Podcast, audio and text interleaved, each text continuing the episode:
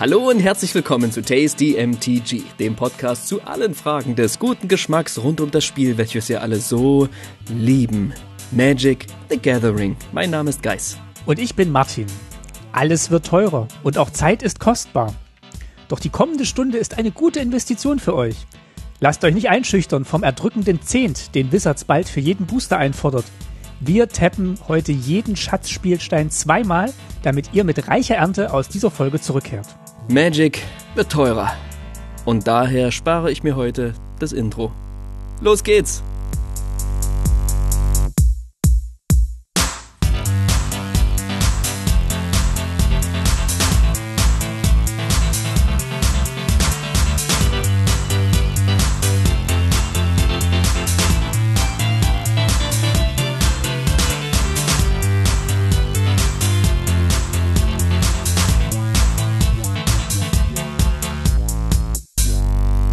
Ja, herzlichen Glückwunsch, Guys. Ähm, Äh, Für diesen Witz, den du mir vorhin geschenkt hast, den ich im Intro einbauen durfte. Vielen Dank. nein, äh, für erstmal für diese für diese Idee zu dieser Folge. Ähm, hat sie ja schon ein bisschen angekündigt in der letzten Folge, dass wir festgestellt haben, oh, die, die Preissteigerung schlägt jetzt auch bei Wizards zu. Und da hattest du die Idee, lass uns doch mal eine Folge machen, wie man auch preiswert Magic spielen kann.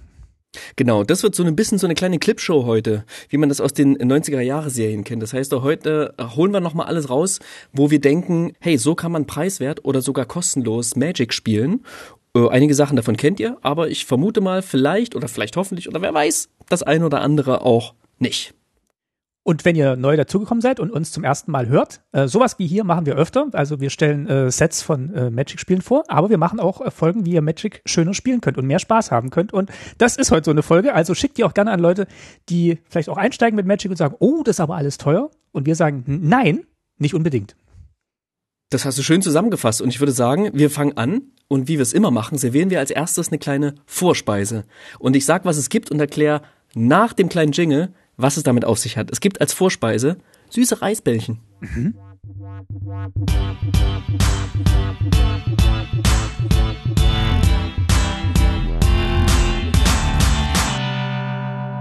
Süße Reisbällchen gibt's. Mhm. Also, pass auf, ne? In, in der Kita meiner Tochter gibt's eine ganz, ganz tolle italienische Köchin. Und die macht folgendermaßen, seitdem die da ist, wird kaum noch Essen weggeschmissen. Und zwar macht die folgendes, die hat irgendwie einen Trick für alles mögliche Essen, was so übrig bleibt. Und mit so übrigem Reis, der übrig bleibt, da macht sie tatsächlich, formt sie so kleine Bällchen, zuckert die ganz nett, packt die auf ein Blech, schiebt die in den Ofen, bäckt die aus und macht halt voll die geile, süße Nachspeise. Den kann man den Kindern dann so in die Hand drücken und dann futtern die das so und finden es mega nice. Und ähm, so geht's mir auch irgendwie mit, mit Magic, ja. Es ist irgendwie so eine, ich habe das Gefühl, ich benutze so viele meiner Magic-Karten einmal und dann benutze ich sie nicht mehr und schmeiß sie gefühlt weg. Lass es so in der, in der Dunkelheit vieler Kisten vergammeln. Und worum es heute ja gehen soll, ist so ein bisschen, ja, wie können wir maximalen Spielwert aus unseren Magic-Karten rauskriegen, die wir ja alle um uns herum anhäufen. Und dann sind wir mal ehrlich, also ich häufe auf jeden Fall eine ganze Menge Magic-Karten an, mehr als ich jemals Zeit hätte, sie wirklich ernsthaft zu bespielen.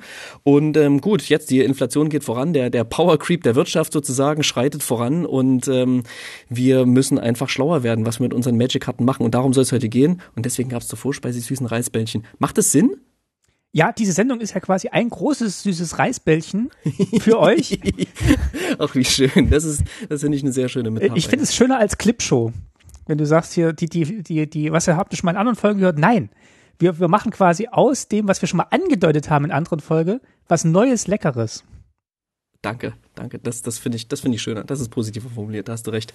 Bevor wir damit loslegen, erzählen wir euch noch ein bisschen was ähm, zur Vorspeise, was etwas, was nichts mit der Hauptspeise zu tun hat, das worüber wir jetzt besprochen haben, sondern was ganz anderes, nämlich den Content Creator Charity Pokal 2022. Bam. Ja, ähm, da hast du teilgenommen und ähm, ich, ich bin, also ich habe es nicht gesehen, weil ich anderweitig verhindert war und bin jetzt aber schon ganz gespannt, dass du mir minutiös erzählst, also in kurzen Worten, aber minutiös, ja, genau. äh, wie es denn so lief. Also erstmal hoffe ich, dass viele von euch eingeschalten haben. Wer es nicht getan hat, ich, nach dieser Erfahrung jetzt wird es im nächsten Jahr bestimmt wieder einen geben. Das war eine, war eine ganz tolle Sache. Ultimate Guard, der ähm, ja, bekannte Box- und Sleeves-Hersteller ähm, hat gemeinsam mit Herumkommandiert und Nackt und Rosa, die haben nämlich ursprünglich ähm, diese Idee ins Leben gerufen und jetzt haben die durchgeführt die zweite Ausgabe dieses Pokals, wo? Content Creator, coolerweise auch uns äh, inbegriffen, gegeneinander angetreten sind und über Arena im Artisan-Format gegeneinander gezockt haben. Das eigentliche, ähm, das war quasi sozusagen, wir haben gezockt, aber haben nebenbei Spenden gesammelt für einen guten Zweck. Und jeder durfte sich einen eigenen, ein eigenes Spendenziel aussuchen. Das wurde dann über betterplace.org sozusagen zusammengefasst und insgesamt sind über 7000 Euro zusammengekommen, denn wow. der Gewinner, ähm, der Gewinner, ich sag äh, später, wer gewonnen hat, der hat nämlich für sein Spendenziel von Ultimate Guard noch 1500 Euro obendrauf bekommen. Ich wollte noch mal kurz sagen, Artisan-Format, wer es nicht kennt, ähm, da spielt man nur mit Commons und Uncommons. Commons und Uncommons, die Arena-legal sind. Ich glaube, das ist ein ziemliches Arena-Format, kann das hm. sein? Oder ist das ein Format, was auch außerhalb von Arena existiert, mit allen Commons und Uncommons, die es gibt?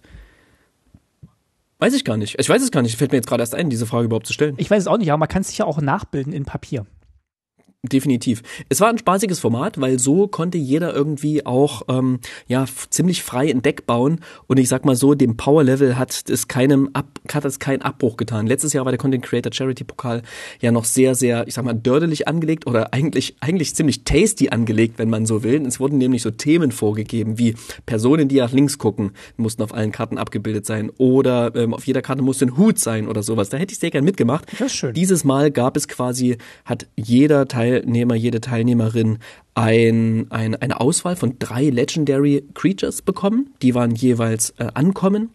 Und äh, man konnte sich eine dieser Karten aussuchen und um die herum ein Deck bauen. Ja, kein Brawl-Deck, sondern Artisan-Deck. Das heißt 60 Karten und jede Karte darf bis zu viermal drin vorkommen, außer Basics, die dürfen, beliebig oft rein.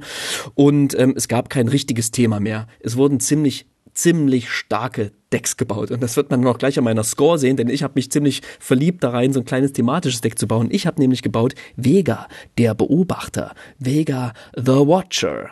Und ähm, Vega the Watcher ist eine legendäre Kreatur, ein Vogelgeist, kostet eins, weiß und blau und äh, hat zwei, zwei Power Toughness.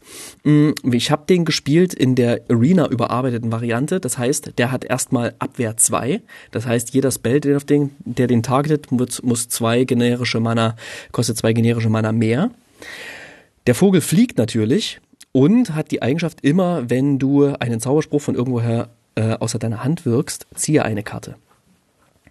Und ich bin, das Ding ist aus Kaltheim. Der wurde in Kaltheim gedruckt. Das ist eine wunderschöne Karte mit einer ähm, Illustration von Paul Scott Can Canavan. Und war so ein bisschen auf diese Fortell, diesen Vorherbestimmungsmechanismus ausgelegt. Und was ich gemacht habe, ich dachte, ich gehe mal voll auf dieses Geist- und Geisterthema und hau möglichst viele Karten rein, die ähm, Aufstören haben was wir aus Innistrad kennen. Wir haben das ja auch gegeneinander getestet. Also ich habe äh, mir auch so ein Deck gebaut äh, und dann haben wir, dann bist du ins Bootcamp gegangen äh, mit zusammen und wir haben das einmal getestet, getest spielt. Mhm, genau. Und ich habe einmal gegen dich gewonnen, also ein Dreier-Match gewonnen, ein Dreier-Match verloren. Mhm. Das hat ähm, Spaß gemacht am Ende hätte ich gedacht, ich hätte lieber dein Deck bauen sollen, weil es war einfach stärker. Aber dann dachte ich, du bist ja nicht dabei, also spiele ich einfach meins. Clever. Clever. ähm, genau, beim nächsten Mal machen wir das dann schön gemeinsam. Dann sitzen wir selber beide im, im gleichen Boot. Und ähm, es hat Spaß gemacht. Es war ganz cool. Ich habe das erste Spiel gegen MTG Malone gespielt. Das habe ich dann natürlich verloren. Zu, zu null verloren. Der hat gespielt Sir Conrad, Mono Black oh. und dann noch den Blood Artist mit drin. Und ähm, ihr könnt die Karten mal nachschauen. Das heißt, ich wurde ganz, ganz viel gedrained. Das heißt, er hat mir direkt nicht unbedingt über Kampfschaden, aber quasi über andere Effekte direkt Leben abgezogen und hat mich quasi ähm, tja leer, leer gesaugt, noch bevor ich irgendwie ähm, Vega sagen konnte. Das zweite Spiel ging dann gegen Exit Exits, gegen den habe ich auch 2 zu 0 verloren. Da mhm. wundert es mich dann nicht so, weil der hat das ganze Turnier dann letztlich auch gewonnen mit seinem oh. blau-roten Spellslinger-Deck. Wirklich ein feines, feines Teilchen, was er sich da gebaut hat. Ich weiß gar nicht mehr genau, um welche Karte drumherum. Er hat auf jeden Fall Crackling Drake gespielt. Die, diese, diese Karte, die quasi Sternchen ähm, und 4 als Power Toughness hat. Und das Sternchen ist quasi in der Höhe der Non-Creature Spells, die sich im Friedhof befinden. Und die waren dann halt gern mal 10, 4, 11, 4, 12, 4, 13, 4 groß, diese Teile. die haben ordentlich gerumst, auch in der Luft. Da hatte ich nicht viele Chancen, hat er extrem gut gemacht. Mein Spiel 3 war dann ein Freilos, denn es sind tatsächlich zwei Spieler gedroppt. Einmal der Ormus von Magic Blocks und dann noch die ähm, Jungs von Radio Ravnica. Robin und Blackie, leider mussten die, ähm, konnten die nicht weiterspielen. Super, super traurig. Aber cool, so habe ich meinen ersten sauber verdienten Win erarbeitet, ja. ähm, und äh, das letzte Spiel habe ich dann gegen Bloody Sunday gemacht. Und Bloody Sunday, coolerweise, der hat sich ein ziemlich thematisches Rogues-Deck gebaut. Ja, also da waren die ganze Menge Räuber unterwegs, hat versucht, mich zu millen und daraus sich dann Vorteile, Effekte zu erzeugen. Was allerdings den schönen Nebeneffekt hatte, dass wenn er mich millt, dann schmeißt er mir Karten in den Friedhof. Und weil ich ja aufstören ganz, ganz viel spiele, hat er mir quasi Karten auf die Hand gegeben damit. Ne? Ich kann ja ganz viele Karten direkt aus dem Friedhof casten. Das hat mir einen ziemlichen Vorteil verschafft und deswegen habe ich dieses Game dann tatsächlich 2 zu 1 gewonnen. Uh. Ja, genau. Das heißt, am Ende stand ich 2-3. Äh, ähm, zwei gewonnen, drei verloren. Hab's nicht in den Tag 2 geschafft, was auch vollkommen okay war, denn das Wetter war sehr, sehr schön am Sonntag.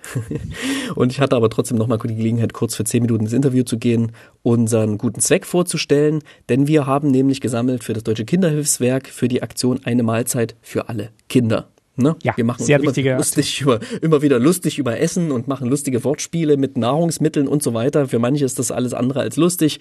Die brauchen Essen und gerade bei Kindern hört da ziemlich der Spaß auf.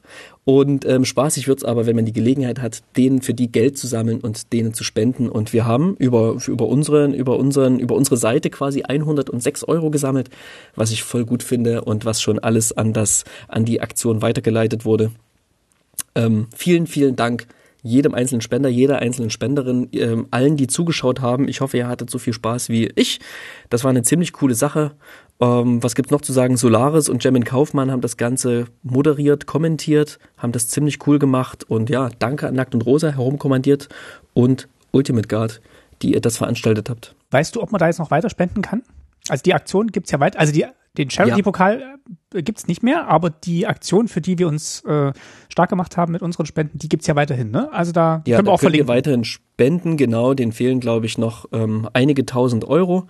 Äh, ich weiß auch nicht, kann sogar sein, dass das immer wieder fortlaufende Spendenaktionen sind. Das heißt, wenn die das Ziel erreicht haben, äh, werden die womöglich bei Better Place auch wieder neu eingestellt. Es ist eine Seite, auf der man sehr, sehr unkompliziert spenden kann.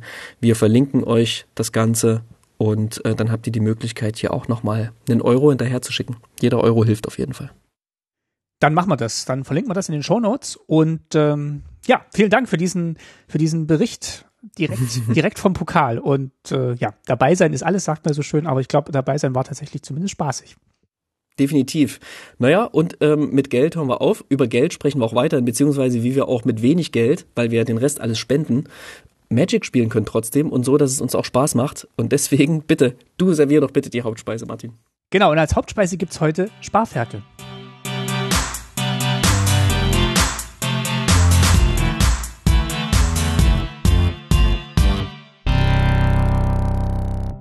Mit R. Witzig. Dann soll es ja Sparfenkel heißen. Sparferkeln. Sparferkeln. Ja, äh, uh, großes Thema. Wir haben viel vor und ähm, wir haben das aber schön strukturiert für euch, damit ihr das alles auch in den Kapiteln äh, nachvollziehen könnt, was wir hier besprechen. Mhm. Mhm. Und damit wir auch äh, hier gut durchkommen. Durch die ganzen vielen Spartipps, die wir euch für euch zusammengebastelt haben. Es gibt sicherlich noch unendlich viele mehr. Ähm, aber wir haben uns jetzt quasi auf Tipps in drei Kategorien festgelegt. Wir fangen an mit preiswerten Spielformaten. Wir reden dann ein bisschen über digitale Spielformen von Magic, die mit mithin preiswerter sind oder sogar kostenlos sind. Und dann gibt's noch unter der Kategorie Combat Tricks 17 17 Tipps. 17 Tipps, 17 bis 37 Tipps, was man sonst noch so machen kann. Nee, da haben wir noch mal so ein paar, paar Kleinigkeiten zusammengefasst. Die gibt es dann am Ende. Und ich würde sagen, wir beginnen mit preiswerten Spielformaten. Denn, ja, selbst die, die, kenne ich da eins? Worauf willst du hinaus? Äh, etwa über. Ich wollte jetzt ähm, eine goldene Überleitungsbrücke bauen zum äh, zur Tasty Paper Pauper Night. Ah, vielen Dank, Martin. Hey, auf jeden Fall, auf jeden Fall. Pauper, Pauper, Pauper, ne? Ich bin ja gerade mega im Pauper-Fieber. Ich spiele gerade mehr Pauper, als ich Commander spiele. Ähm, ich habe das gerade für mich entdeckt und habe das mit vielen Leuten, mit vielen anderen gemeinsam entdeckt. Ähm, wir haben einen kleinen Discord, auf dem nichts anderes stattfindet als Pauper. Der ist, den verlinken wir euch auch. Der ist auch auf unserem Twitter-Profil verlinkt, kommt auf den Tasty MTG Pauper Discord, wenn man so will. Und da findet ihr andere Gleichgesinnte. Das ist ein schönes, kleines, gemütliches Fleckchen, um sich über die gewöhnlichen Karten dieser Welt auszutauschen und sich natürlich auch zum Spielen zu verabreden. Pauper ist ein super cooles Format. Es ist, du spielst mit echten Magic-Karten, du baust dir unfassbar starke Decks. Es ist ein wahnsinnig diverses Meta. Das bedeutet, dass sehr, sehr, dass es sehr, sehr viele unterschiedliche Decks gibt, die alle ja ähm, turnierfähig sind. Und es ist eben nicht teuer, weil du nur auf Commons zurückgreifst. Genau, das ist vielleicht der wichtige Punkt. Du spielst tatsächlich nur mit Commons und die sind halt günstig, weil sie halt sehr oft vorkommen, weil sie halt sehr oft geöffnet werden in Boostern. Vorkommen. Vorkommen. Hervorkommen. Und ja. ähm, mal eigentlich sehr viele davon hat und auch andere Leute sehr viele davon haben und sie deswegen sehr günstig abzugeben sind, beziehungsweise sehr günstig zu bekommen sind. Mhm. Hey, auch da gibt es Karten, die teuer sind, aber teuer in einem ganz anderen Verhältnis. Ne? Also es gibt auch Karten, die mich, ich mir gerade, wo ich so ein bisschen Hemmnisse habe, mir die zu leisten. Da kostet dann eine ähm, Snuff-Out zum Beispiel, umpusten. Ja, ist eine Karte, wo du eine Kreatur deiner Wahl zerstören kannst, kannst aber halt anstatt die Mana-Kosten zu bezahlen, äh, vier Leben bezahlen als alternative Kosten. Und äh, da bezahlt man halt gerade fünf bis acht Euro pro Karte. Das ist für jemanden, der Standard spielt oder für jemanden, der Modern oder irgendein anderes Legacy-Format spielt, wo die Karten dann nicht so leicht wegrotieren quasi, ist das natürlich nix. Für einen Pauper-Spieler, der es gewohnt ist, irgendwie für 20 Cent ein Playset von einer coolen Karte einzukaufen, ist das natürlich viel. Also, ne, auch da muss man mitunter, wenn man sich ein komplettes Deck baut, was cool ist und was Tier 1 ist, ne, 50, 60 Euro ausgeben.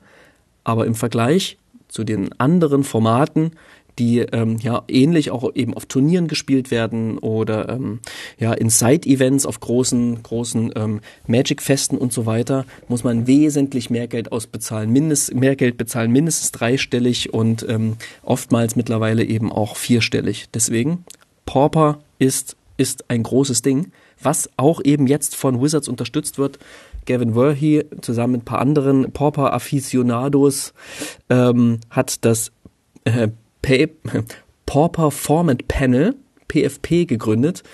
Das heißt, der betreut jetzt auch das Pauper-Format von Wizards Seite aus mit. Wurde ja bis, bisher immer wieder auch mal so ein bisschen, ja, fast schon geleugnet. Ne? Und ähm, die schauen mit sehr viel Hingabe und Liebe zu diesem, auf das Format und ähm, ja, bannen mitunter Karten, aber begründen das sehr, sehr gut und sehr, sehr ausführlich. Haben jetzt auch gesagt, Mensch, unsere Karten werden alle teurer lass uns mal das Pauper-Format ein bisschen pushen.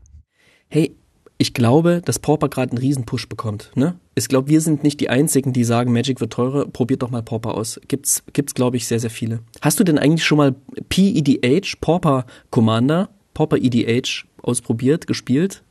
Äh, Habe ich dir mal angeschaut, wie das geht? Da wäre dann der Commander, wäre dann Ankommen und alles andere wären Commons. Du kannst natürlich den Commander auch eine Common machen. Ne? Es gibt ja gerade noch diese eine Legendary Common, die keiner spielen will, ne? aber es gibt sie theoretisch, aber du kannst quasi eine Uncommon nehmen, die muss nicht mal Legendary sein. Genau. Was wäre das Jagel? Was ist die Legendary Common? Die Legendary Common ist aus, aus, aus Commander Legends ähm, diese, diese farblose Kreatur, die du quasi immer als so, der, der, Commander der mit dazu nehmen kannst. Pfeifer. Der prismatische Pfeifer, genau. ja, das ist eine tolle Karte. Genau. Der macht ja nichts, außer, außer zu sagen, ich kann ein Commander sein. Nee, habe ich noch nicht gespielt tatsächlich, aber klingt natürlich interessant. Jagel ist übrigens ein Ankommen. Deswegen hast du recht, der prismatische. Du dürftest ihn aber als Commander nehmen, denn im Pauper EDH darfst du eine beliebige, auch äh, beliebige Ankommen-Kreatur nehmen als Commander. Nee, habe ich noch nicht. Ähm, wenn wir uns dazu bereit erklären in der Playgroup, würde ich dann aber einen, einen bauen. Ja, das ist doch ein Wort. Lass es doch mal probieren.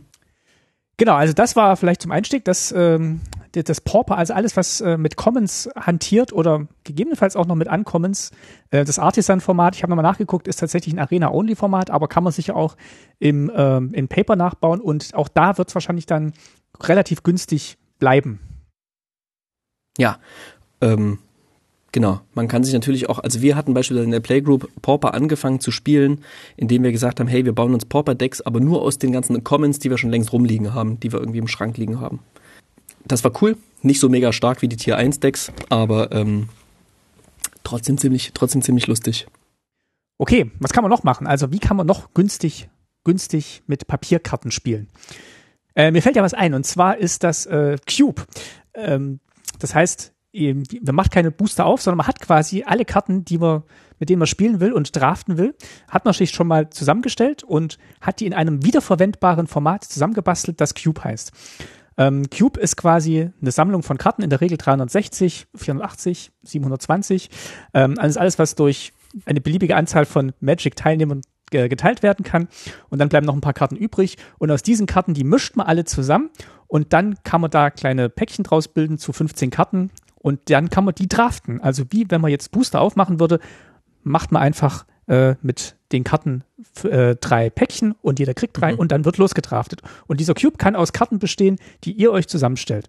Ähm, das können nur Commons sein, das können nur Uncommons sein, das können alle Karten von einem Set sein, das können eure liebsten Karten sein, mit denen ihr je in Magic gespielt habt.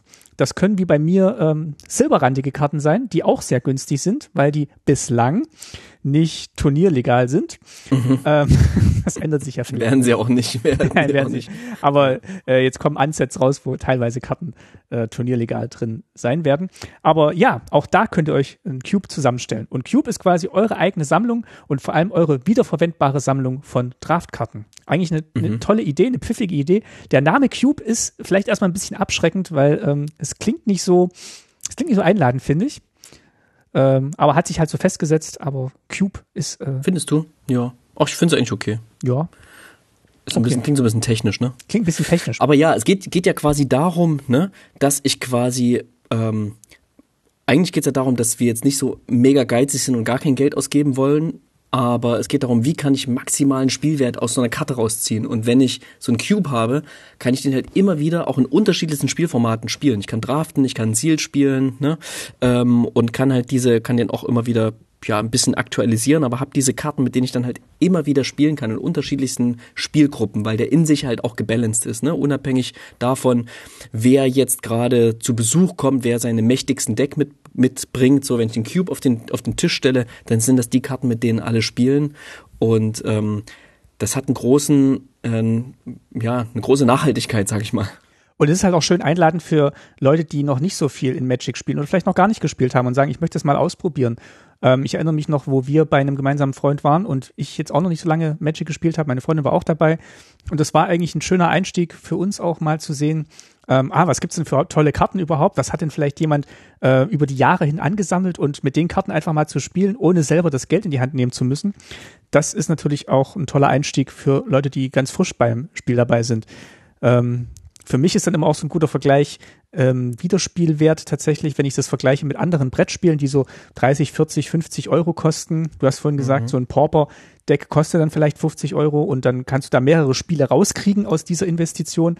Und das ist beim Cube vielleicht dann auch gegeben. Da investiert man vielleicht einmal, mhm. kriegt aber dann sehr, sehr viele Spiele aus dieser Zusammenstellung von Karten raus. Mhm. Ja, und man kann natürlich auch Sachen verbinden, ne? Also zum Beispiel kann man sich einen Pauper Cube bauen, mhm. wo dann halt nur Commons drin sind. Und ähm, ich freue mich schon drauf. Ich darf nämlich ziemlich bald äh, auch mal einen, einen Pauper Cube ausprobieren. Hab schon mal eingespielt. Das ist eine wahnsinnig witzige, tolle Erfahrung, ne? Weil die Karten ja auch einfach entsprechend Common Design sind, also einfache kurze Texte drauf. Das kommt mir als meinem Timmy-Hirn ziemlich entgegen. Äh, darauf freue ich mich sehr drauf. Nee, also Cube, wie gesagt, fände ich auch ein schönes Format und ähm, ja, das, das skaliert auch mit eurem Budget und das skaliert mit eurem Spaß und euren Anforderungen ans Spiel. Also dicke Empfehlung von mir. Ich freue mich sehr drauf, deinen, deinen Cube zu spielen. Ja. Schaffen wir dieses Jahr noch. Ja, auf jeden Fall. Ähm, genau, zum, vom Draften kann man natürlich auch ähm, einfach die Karten, die rumliegen, ne, ähm, einfach auch verdraften. Wir hatten das mal gemacht eine Zeit lang, da hat jeder so das, was er an an Bulk quasi, an Karten, die er nicht mehr brauchte, ähm, sozusagen mitgebracht hat, als man sich getroffen hat, hat quasi jeder hat sozusagen Karten äh, in der Menge von so drei Boostern mitgebracht, äh, hat daraus dann hat man die alle zusammengemischt und hat einen kleinen Chaos-Draft damit gemacht. Und man hat damit dann eben die Karten ja auch losbekommen, die man nicht mehr wollte, hat andere Karten gesehen und hat sozusagen die Karten in der Playgroup einmal schön durchgemischt. Das finde ich auch immer eine ganz, eine ganz nette Variante. Kann man machen, indem man vielleicht nur seine herumliegenden Rares nimmt, ähm, kann man aber auch theoretisch mit allen möglichen machen. Ne?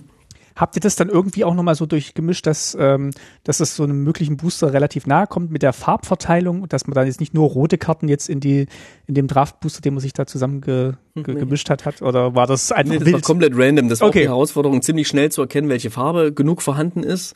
Ähm damit man dann auch tatsächlich ein, ein funktionierendes Deck dabei, dabei rausbekommt. Aber ich sag mal so, da kann man ja auch schnell mal einfach vier Booster sich zusammenstellen und die verdraften, dann ist die Wahrscheinlichkeit höher, dass man sich auch ein zweifarbiges oder halt ein solides dreifarbiges Deck draus bauen kann. Genau, und je nachdem, wie, ähm, wie, wie äh, begeistert ihr da eingestellt seid, könnt ihr natürlich auch verschiedene Stapel machen mit verschiedenen Farben und dann nehmt ihr eben zwei von Rot, zwei von Grün und zwei von Weiß, zwei von Schwarz, zwei von Blau und dann noch von den Ankommens und dann hat man ja auch so ein bisschen eine Durchmischung, zumindest ähm, so eine Randomisierung von, von den Boostern zusammengestellt. Also man kann dann schon kreativ werden, wenn man sich die Karten mal vornimmt, die man so rumliegen hat und kriegt dann bestimmt auch eine schöne, schöne Draftumgebung zustande. Ja, Amen, sehe ich auch so. Einfach recyceln, ne? was man nicht mehr braucht, irgendwie gucken, wie man daraus nochmal einen Spielwert ziehen kann. Und wenn man weiß, dass jeder sein, seine trashigsten Karten mitbringt, dann kann das ja auch eine gewisse Herausforderung sein, äh, den anderen zu zeigen, hey, nee, in dieser Karte, da steckt noch auf eine ganz andere Art und Weise Spielwert drin. Das kann mitunter ganz lustig und sogar ziemlich ähm, erhellend sein, was man da, was man da an Spiel, an Spiel zustande bekommt. Und ist tatsächlich auch, wenn man wieder an Einsteigerinnen und Einsteiger denkt, man kann tatsächlich auch diese diese Comments, die dann oftmals so als Draft-Chef auch beim im Laden liegen geblieben sind, ähm, Karten nicht wegschmeißen, sondern lieber weitergeben an Leute, die vielleicht gerade einsteigen mit dem Spiel und äh, vielleicht auch sagen, hier mit den Commons, da könntest du dir zum Beispiel ein Common-Deck schon mal zusammenstellen. Ich zeige dir auch, wie das geht. Das ist dann ein viel niedrigschwelliger Einstieg, als wenn man sagt, hey, wir spielen bei uns immer CEDH Commander und äh, mach doch mal auch dir ein Deck, das kostet sich locker 150 Euro, aber äh, da, da, da kannst du bei uns mitspielen. Und es ist halt viel einladend, wenn du sagst, hey, wir spielen hier Pauper, da kostet ein Deck 20 Euro. Hier hast du ein paar Karten, die brauche ich nicht mehr. Guck doch mal, ob du da ein schönes Deck zusammenstellen kannst. Apropos Commander für 150 Euro, ja. was, was gar nicht so viel ist, ehrlich gesagt, ne? Wenn wir mittlerweile, also ich weiß ja nicht, ob du auf dem Schirm hast, wie viel wert deine Decks sind, die du so spielst. Ja, schon so, also schon so Richtung 200 Euro das eine, aber das ist halt auch über die Zeit gewachsen. Also das genau, man zieht ab und zu mal Karten, ja. ne? man kauft sich nicht alles, aber äh, wahrscheinlich würde man, wenn man es kaufen würde, musste man mehr als 200 Euro investieren, weil man dann gucken muss, was wird gerade angeboten, bekommen noch Versandkosten obendrauf und so weiter.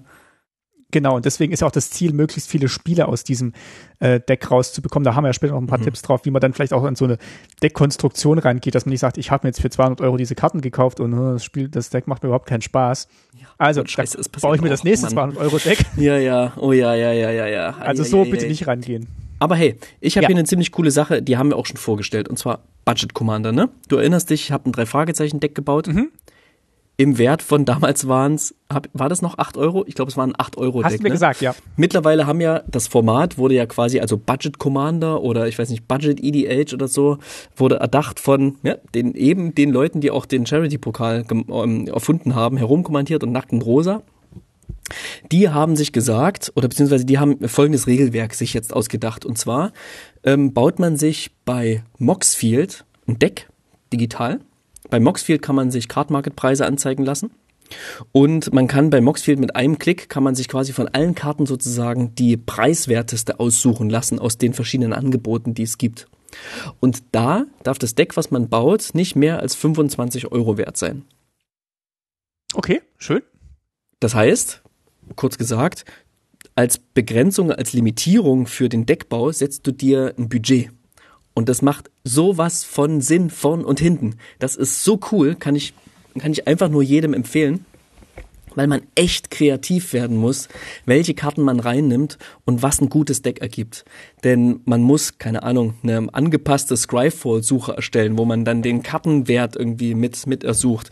Äh, man muss irgendwie, ja, Karten finden, die nicht so viele Leute auf dem Schirm haben, äh, weil die dann natürlich preiswerter sind. Man muss vielleicht mit ähm, ein bisschen Abstriche im Power-Level machen, aber wenn das alle tun, die diese Decks gegeneinander spielen, dann merkt man das am Ende gar nicht und man kriegt definitiv eine ziemlich, ja, eine ziemlich, mm, ja, es ist ein Erlebnis beim Deckbau. weil man diese Limitierung eben sich sonst nicht setzt, sondern sagt, na dann, ich habe halt hier dieses 10-Euro-Land, das tappt halt für alle Farben, die es auf der Welt gibt, dann packe ich das halt mit rein. Es liegt halt hier rum. Aber so funktioniert es eben nicht, sondern du musst dann halt irgendwie die doofen Tapped äh, Dual Colors spielen oder dir sagen, Dual Lens spielen oder dir sagen, ah, vielleicht packe ich hier doch ein Basic mehr rein. Ähm, äh, dann kann ich darauf verzichten oder ich verzichte hier, ich nehme diese eine Rare rein, dann habe ich aber weniger, weniger Budget für die anderen Karten und so. Das kann schon sehr, sehr, sehr, sehr spannend sein. Jede Art von Limitierung ähm, stimuliert ja irgendwie eine andere Art von Kreativität. Das heißt, das, mhm. ist vielleicht auch so der rote Faden, der sich durch diese Folge zieht jede, jede Art von Einschränkung, als das jetzt, was wir schon hatten bei, bei Pauper, wird halt nur mit Commons gespielt oder hier ist halt der Wert von den Karten insgesamt, die da mit reingenommen werden. Ähm, am anderen Ende dieses Spektrums stünde ja so sowas wie zum Beispiel Highlander, wo du sagst, ähm, die Karten oder die, die, die mächtigsten Karten dürfen halt nur diese Art von Punkten benutzen. Die haben ja dieses mhm. Punktesystem. Und, ja, genau. Und jede Art von Limitierung bringt halt eine andere Art von Kreativität und andere Art von Format hervor. Und ähm, das muss nichts Schlimmes sein. Das ist tatsächlich auch manchmal befreiend zu sagen, ah, ich kann mich jetzt nur in diesem Rahmen bewegen, dann gucke ich doch mal, was ich da Kreatives in dem Rahmen machen kann. Und äh, man muss sich dann gar nicht messen mit dem 200-Euro-Deck, sondern sagen, nee, wir spielen jetzt halt hier in dem Rahmen von den 25-Euro-Decks und dann gucke ich doch mal, was da Tolles äh, äh, aus mir heraus entsteht. Yes. Ich bastel auch gerade tatsächlich an einem neuen Budget äh, Tasty Flavor Deck was ich dann hoffentlich in einer der zukünftigen Folgen irgendwann mal vorstellen werde. Aber ich muss noch ein bisschen dran basteln. Ich darf noch nicht zu viel verraten. Es, ist, es zeigt sich wieder mal als nicht so, nicht so leicht, stellt sich mal wieder als nicht so leicht heraus. Das nur kurz dazu. Machst du, hast du das auch mal gemacht, Martin? Dir quasi in so ein richtiges Preislimit gesetzt? Ähm, noch nicht, aber das klingt verlockend. Also weil tatsächlich dann die Auswahl auch sehr viel geringer ist und man dann gar nicht in Versuchung kommt, so teure Karten äh, zu, ähm, in, in Betracht zu ziehen, um zu sagen, ja, die muss ich jetzt aber spielen, weil dann damit ich bestehen kann, sondern man weiß dann, die andere, die andere Seite hat dann, dann vielleicht auch nicht so die mächtigsten Karten und man kann dann vielleicht wieder andere Karten in Betracht ziehen, die man schon vornherein mhm. ausgeschlossen hat. Das klingt naja, eigentlich sehr verlockend. Und, und die Denke ist halt wirklich so, wo ist das Maximum an Synergien irgendwie? Wo kann ich noch was locker machen, was das Ganze kompensiert, dass ich jetzt der, der, dass der Einzelwert der Karten niedrig ist, muss ja dann kompensiert werden dadurch, dass quasi ne, das Gesamtwerk, Zusammenspiel der Karten irgendwie äh, entsprechend stark ist. Tu es. Mein Drei-Fragezeichen-Deck, ich sag dir, ich spiele mittlerweile gegen normale Commander-Decks dagegen und es macht einfach tierisch Laune. Und manchmal habe ich Glück und, und mein Deck kann so richtig durchschlagen. Sehr schön. Schöne Inspiration. Cool. Soweit zu den preiswerten Spielformaten. Wir wollen es an der Stelle dabei belassen. Wenn ihr noch andere Spielformate habt, teilt es mit uns, ja, zum Beispiel auf Twitter unter tasty-mtg, ja, oder kommt auf unsere Homepage tastymtg.de, da könnt ihr auch unter der Folge nochmal einen Kommentar hinterlassen. Wir gehen jetzt erstmal weiter und sprechen über digitale Spielformen. Martin, wie?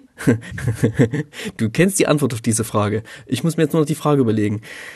Was ist die Art und Weise, Magic zu spielen, die du wahrscheinlich am meisten und am häufigsten in Anspruch nimmst? Ist natürlich MTG Arena aktuell. Also es hat sich jetzt mhm. tatsächlich so rauskristallisiert in den letzten zwei Jahren, also auch durch ähm, Corona-Pandemie bedingt, dass man nicht mehr so viel Gelegenheit hatte, in Papier zu spielen. Und da hat sich halt bei mir sehr stark das MTG Arena-Spiel durchgesetzt. Es ist nicht so, dass ich mir keine ähm, Papierkarten mehr kaufe, aber es hat sich einfach gezeigt, dass um Sachen auszuprobieren, um Decks auszuprobieren, um zu draften, war für mich der Weg zur MTG Arena eigentlich mm, ein sehr schöner, so rückblickend betrachtet auch, weil ich einfach A, mehr spielen konnte, mehr Drafts machen konnte, ähm, B, dann auch mm, mehr Standarddecks ausprobieren konnte, um vielleicht diese täglichen Challenges zu spielen und äh, C, mich dann auch nicht so eingebaut habe mit Karten, äh, die dann immer nach dem Draft übrig geblieben sind. Da hast du auf einmal so einen Stapel Karten gehabt und äh, musstest die erstmal mhm. wegsortieren und äh, äh, gucken, was da dabei war. Also das war für mich dann eigentlich ein sehr schönes Erlebnis und ich habe da eigentlich gar kein Geld rein investiert in MTG Arena. Mhm. Ich spiele tatsächlich diese, äh, ich spiele, ähm, habe schon mal täglich natürlich gespielt, jetzt ist es gerade ein bisschen weniger und dann sammelt man halt diese Goldmünzen an und mit denen kann man sich dann einen Draft leisten. Wenn man dann nicht so schlecht äh, gedraftet hat, dann kriegt man da diese Juwelen und mit den Juwelen kann man dann wieder mehr Drafts kaufen. Also das ist natürlich ähm, so ein bisschen auch auf komm jeden Tag wieder und du kriegst tolle Goodies von uns, mhm. aber äh, ja, für mich hat's funktioniert. Also ich habe mehr gedraftet und ich bin vielleicht auch ein bisschen besser geworden im Draften. Für mich war es ein schönes, schönes Erlebnis. Und ähm, ja, wir haben auch mal gegeneinander gespielt auf Arena. Äh, mit, mit einem anderen Freund habe ich jetzt auch nochmal, haben wir uns auch nochmal Standarddecks gebaut und gegen den zocke ich ab und zu. Das, das macht auch sehr viel Spaß. Mhm. Ja, ich spiele ja tatsächlich nicht so viel ähm, Arena, beziehungsweise nicht so viel wie du. Jetzt zum Charity-Pokal habe ich mal wieder eine, ein bisschen mehr gezockt. Und es ist schon sehr convenient, ne? muss man einfach sagen. Äh, man kommt da rein, es sieht fancy aus, es läuft einigermaßen fluffig. Wenn man irgendwie seine geilen Constructed Decks bauen möchte und irgendwie sich einfach ein Deck zusammenstellen will, dann ist es natürlich nicht so richtig geil, ne? weil du musst diese Wildcards sammeln, die musst du dann eintauschen gegen andere Karten der entsprechenden Seltenheitsstufe. Mhm. Und das kann schon sehr, sehr lästig sein, wenn man ein konkretes, ein konkretes Format ausprobieren möchte, wollten möchte. Ja, bei Artisan ging das jetzt. Ich hatte einfach unfassbar viele Commons und Uncommons, ähm, Wild Uncommons, also Wildcards von der Seltenheitsstufe Common und Uncommon, Dankeschön, ähm, angehäuft und konnte mir da relativ easy ähm, ein Deck zusammenbauen und das dann und das dann ausprobieren. Wenn ich aber natürlich mir so ein richtig starkes Deck bauen will oder vielleicht eins mit einer speziellen Idee, was einfach mal cool ist auszuprobieren oder so und gar nicht darauf aus ist, irgendwie viel zu gewinnen, sondern einfach irgendwie eine nette, eine nette besondere Strategie auszuprobieren, dann brauche ich schon sehr viele von diesen Rare und Mythic Wildcards und ich dachte ja neulich, ich fall hinten über, als ich dieses Angebot gesehen habe, irgendwie für 50 Euro könnte man was? Fünf Mythic Wildcards und, und zehn, zehn Rare Wildcards oder sowas kaufen? Vielleicht ein bisschen mehr, aber es, lass es doppelt so viel sein. Komm, sagen wir 20 Rares und 10 Mythic Wildcards. Ist doch absurd. Für 50 Euro? What? Ja, weil da fehlt mir dann tatsächlich auch so der, der, der, der Gegenwert. Also das ist dann, das ist dann nett als digitales Spielerlebnis und dann kann ich auch von mir argumentieren, okay, man kann auch für einen Draft gegebenenfalls mal bezahlen und wirft dann ein bisschen Geld ein und hat dann dieses Spielerlebnis, aber mhm. dir steht halt kein Gegenwert in Form von Produkt gegenüber. Also wenn äh, Wizards denn den Client abschaltet oder der, der, der irgendwie kaputt geht, dann, mhm. dann ist dann. Das dann ja ab und zu mal, habe ich gehört. Ja, dann hast du keine Karten in der Hand und so hast du wenigstens noch das Gefühl, du könntest hier diese Karten nehmen und damit ein Popper-Deck bauen zum Beispiel und damit anderweitig noch was machen. Oder du legst sie dir schön hin oder hängst sie dir an die Wand als Dekoration. Aber bei digitalen Karten und da, da, da hört es für mich dann tatsächlich auch so ein bisschen auf, da, da, das nachzuvollziehen, ähm, dass dann eine digitale Karte auch so viel wert sein sollte. Ein bisschen anders verhält es sich ja bei Magic Online. Darauf wollen wir auch ganz kurz zu sprechen kommen. Mhm. Ne? Du kannst auch dich kostenlos anmelden mittlerweile. Früher waren das mal noch 10 Euro. Die mussten wir beide, glaube ich, auch noch bezahlen. Mhm. Man kriegt mittlerweile 1000 Karten for free und ähm, standardlegale Karten for free. Ja. Ah ja. Und ähm, ähm, kann mit denen machen, was man will, kann auch mit denen spielen und muss dann für 5 Dollar ist jetzt auch nicht wahnsinnig viel, muss man seinen Account quasi upgraden und kriegt dann erst alle Features freigeschalten und die Möglichkeit ähm, sozusagen zu handeln und ähm, auch Dinge zu kaufen. Und das funktioniert ja bei MTG, bei Magic MTGO, wie man so schön sagt. oh, wow, wow. ähm, irgendwie ganz witzig, dörtlich. Ich habe nicht so wahnsinnig viel Erfahrung. Ich habe das schon mal gemacht. Ich habe auch schon über, über ähm, ähm, MTG Online gespielt. Ich habe auch schon gepaupert über, über MTG Online. Ähm, aber es ist nicht so richtig meine Welt. Aber man kann sich tatsächlich, wenn man will, ganz bestimmte Karten kaufen. Man gibt da Ticks dafür aus und äh, muss ziemlich wenige dafür ausgeben. Also diese Ticks umgerechnet ja, in ja, Tickets, ne, genau. Ich lese immer nur Ticks, wenn man auf diesen einschlägigen Plattformen unterwegs ist, wo einem der Wert von bestimmten Karten angezeigt wird. Und die kosten im Verhältnis zum Wert von ähm, Dollar oder Euro, ne, auf den anderen Plattformen, wo man die echten Karten kaufen kann, natürlich nur ein Bruchteil. Man kann sehr, sehr schnell und noch viel, viel günstiger sich Karten zusammen kaufen, Decks zusammenstellen und mit denen auch spielen. Es gibt eine sehr aktive Community, es gibt Ligen und Drafts und ähm, Cubes und alles Mögliche, was eben Arena nicht abbilden kann und eben gerade diese uralten Formate. Ne? Zum Beispiel Pauper spielt man eben über Magic Online, weil es dort diese ganzen alten Karten gibt. Vintage und Modern und Legacy und auch Pioneer muss man eben über Magic Online spielen, wenn man es digital spielen möchte. Da sind alle Karten drin, also wirklich alle Karten. Ja. Und die haben da sogar neue Artworks. Ne? Es gibt ganz viele Karten, mhm. die digital neu gemacht wurden und neue Artworks bekommen haben. Die ganzen Moxe äh, haben neue Artworks bekommen von Volkan Barger. Wahnsinnig toll. Und auch eben ganz, ganz viele andere Karten, die nie so in Papier gedruckt wurden, wo ich manchmal hoffe, dass sie mal noch eine Papiervariante davon machen würden, die es natürlich nicht geben wird. Aber digital sind die Regeln eben ein bisschen anders. Und ähm, ja, aber eben auch die Ökonomie bei Arena ist sie ganz schön fies. Bei Magic Online ist sie mittlerweile vielleicht im Verhältnis dazu ein bisschen ausgeglichener, aber das, der ganze Client, so wie man da spielt, das ist schon, ist schon eine recht trockene, dröge und manchmal auch eine recht komplizierte Angelegenheit ähm, für AnfängerInnen und für Timmies wie mich. Pff, für mich ist die Hürde zu groß, jetzt zum Beispiel über Magic Online zu paupern. Ich lobe mir da schon eher Spelltable, mit Leuten quatschen zu können und, und irgendwie auch Fehler machen zu dürfen, ne? Aber ja. das digitale Format, das, das duldet keine Fehler. Auch wenn du die Karten natürlich dann in der Hand haben kannst, das ist natürlich dann auch schön, ne? wenn du dann die tappen kannst. Und äh, nochmal ganz kurzer Schwenk zur Arena. Also das, das andere digitale Spiel, da zahlst du halt hauptsächlich mit deiner Zeit. Also es ist dann weniger Geld, was du da einwerfen kannst. Kannst du natürlich auch machen, aber du zahlst eher mit der Zeit. Und bei Magic Online, da gibt's ja dieses Free-to-Play nicht. Das heißt, mhm. du kannst dir dann deine Decks zusammenstellen, kannst natürlich dann auch gegen andere spielen, da musst du natürlich nicht, nicht jedes Mal dafür zahlen, aber wenn du zum Beispiel auch einen Draft machen willst, da musst du dann Geld einwerfen und hast dann nicht die Möglichkeit, das über ähm, äh, Free-to-Play-Mechanismen freizuspielen. Mhm. Früher hat, mal am, hat man mal am Anfang noch ähm, so Tokens bekommen, womit man so ein Phantom-Draft mhm. machen konnte, wo man die Karten nicht behalten Stimmt. durfte. Ich weiß nicht, ob es das noch gibt, aber wenn man anfängt, wisst ihr ja selber, wie es ist, ne? Wenn man anfängt, kriegt man irgendwie die ganzen Sachen erstmal so ein bisschen hinterhergeschmissen. Das heißt, um es auszuprobieren, wenn ihr es noch nicht habt, lohnt es sich definitiv. Was gibt's denn noch für digitale Spielformate? Ja, jetzt kommen zwei spezielle jetzt Sachen. Kommen zwei jetzt kommen zwei spezielle Sachen, die ich ziemlich feiere. Ne? Das eine ist Chandala. Dazu machen wir mal noch eine extra Folge. Definitiv. Die ist schon, die ist schon in Vorbereitung. Dazu jetzt nur ganz kurz. Das ist ein Spiel aus den 90ern. Man kann quasi aus dem Jahr 97 und man kann quasi mit allen Karten spielen, die bis zum Jahr 1997 rausgekommen sind. Das ist eine geile Verbindung aus ähm, äh, Role-Playing-Game und Adventure. Ja, man läuft mit so einem kleinen Avatar über eine riesige Karte herum. Ähm, da laufen auch andere Gestalten umher und die fordern einen dann immer wieder zu Magic-Duellen raus, äh, heraus, die man dann eben mit ja, digitalen Magic-Karten spielt.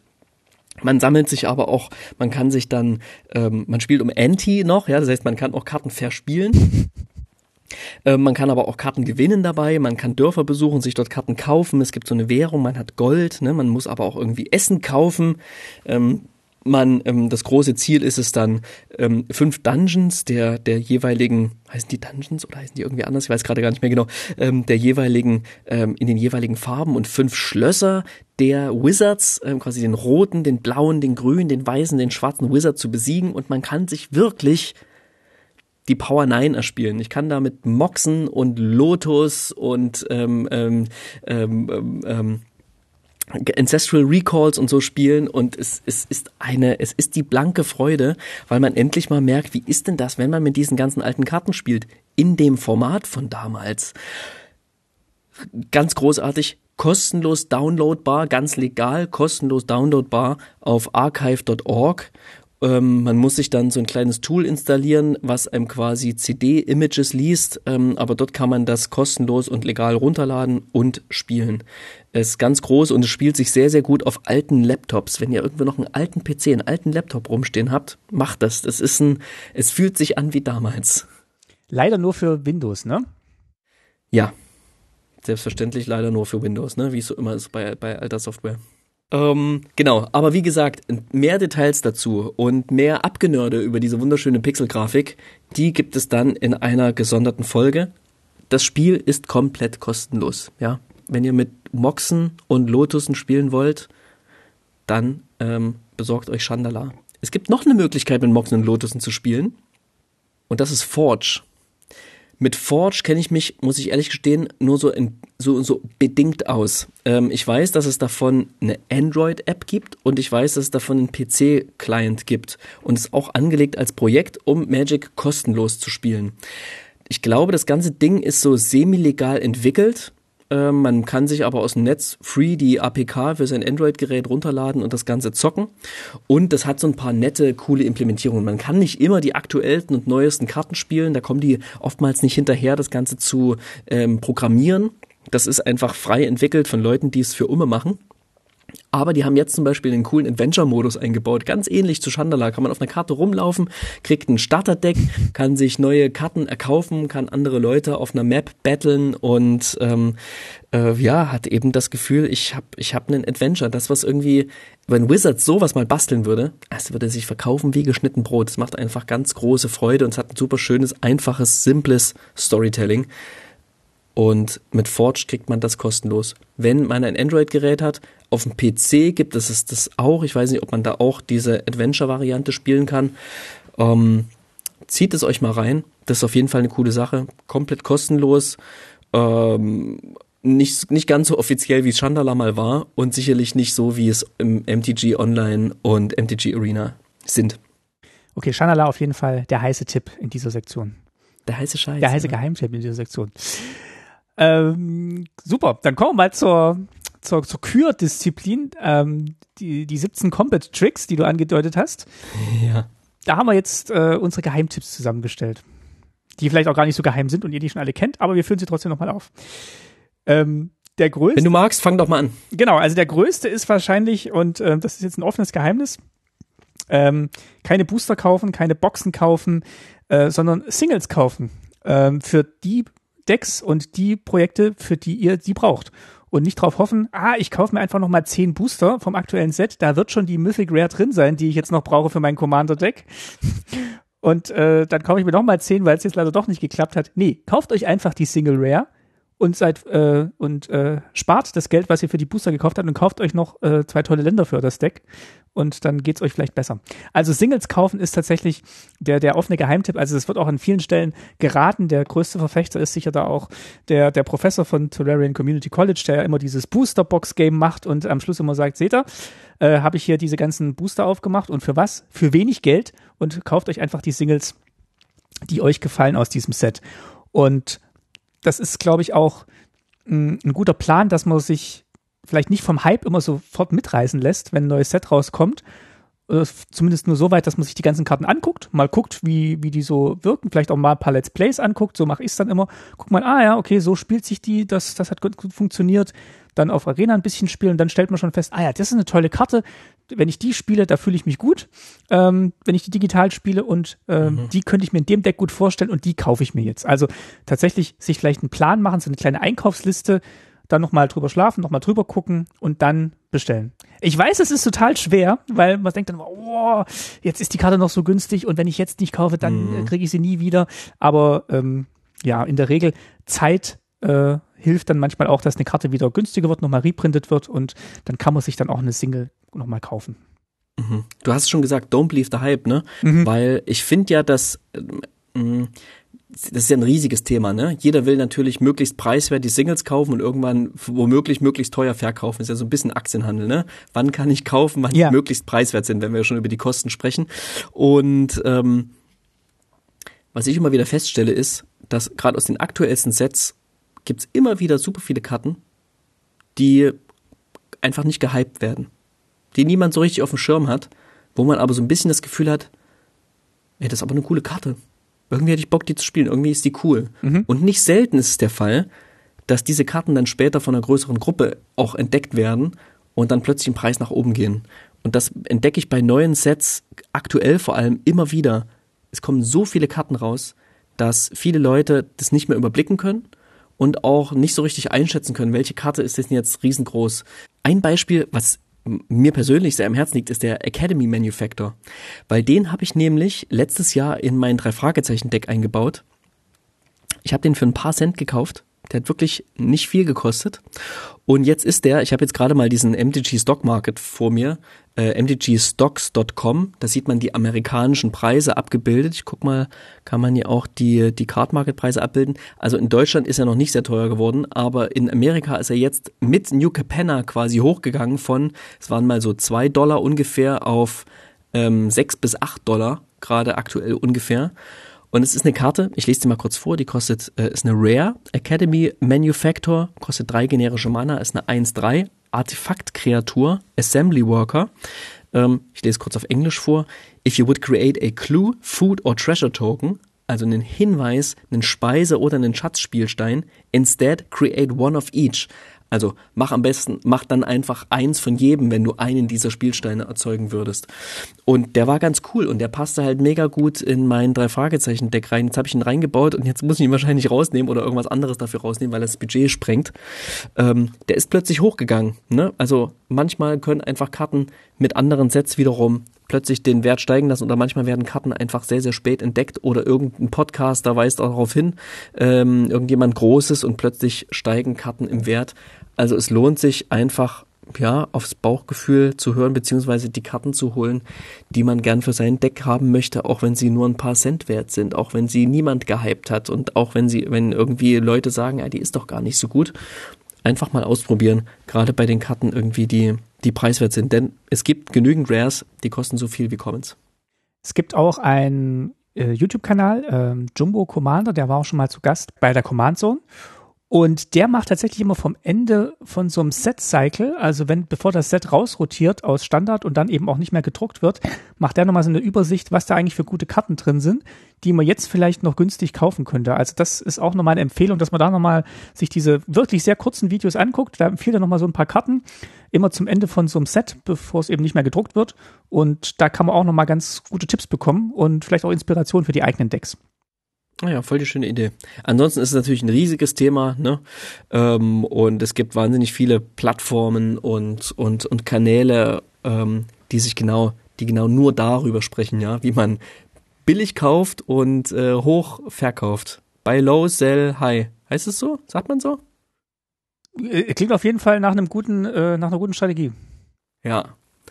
Also tief kaufen und high verkaufen. Ja, gilt für ganz viele Sachen. aber eben auch für Magic Singles. So, aber was ist denn nun, wenn ich jetzt keinen Bock habe, mir Singles zu kaufen, sondern ich einfach mega Spaß habe am Booster-Rippen? Es ist ja einfach auch so, ne, das Knistern allein belohnt einen ja schon und man will natürlich auch das Ding wirklich aufreißen. Was, was kann ich denn da tun, Martin? Was kann ich tun? Ich brauch's. Dann kaufst du dir für ein Euro eine Rolle Tesafilm nachdem du den Booster aufgemacht hast, klebst du nee, den, nein, den nein, Booster nein, nein. Nein, nein, nein. Und nein, also die Idee dahinter steht, ist tatsächlich aus diesem sehr, sehr schönen Erlebnis des Booster-Öffnens mehr rauszuholen. Also, was macht man in der Regel, wenn man einen Booster öffnet? Warum macht man den auf? Also, man sitzt vielleicht abends da und denkt, Mensch, jetzt mache ich noch einen Booster auf dann ist die Krönung des Tages. Und dann gucke ich mir als erstes natürlich die Rare an, bin enttäuscht, ähm, weil das irgendwie nur die, die 1 Euro Rare ist. Dann kommt der Booster in den Karton und dann mache ich den nächsten Booster. 1 Euro, das wäre schon mal ganz nice, ne? Meistens gibt bestimmt Rares, so die, die 1 Euro. Die 10 Cent Mythic drin. genau. Ähm, also die Idee hinter dieser Kategorie ist jetzt auch so ein bisschen das, das Erlebnis des Booster-Öffnens mit mehr äh, Value anzureichern. Also was kann man machen, wenn man den Booster aufmacht? Man kann natürlich wie bei guter Schokolade, die man natürlich auch nicht einfach so reinschlingt, sondern man genießt natürlich jedes Stück, lässt es auf der Zunge zergehen. Und so macht man das mit dem Booster auch. Würde ich sagen, oder? Also ich hatte mir mal, ich hatte mir einmal diese Set Booster gekauft von Sandica und da habe ich mich dann wirklich hingesetzt und habe das, äh, hab das so Gegessen. schön durch. Gegessen, ja. Ich hab's gelutscht. Nicht beißen, lutschen, sage ich auch immer. Ja. Hat nur niemand drauf. Gerade bei der Boosterverpackung kann man da ganz viel Value draus ziehen.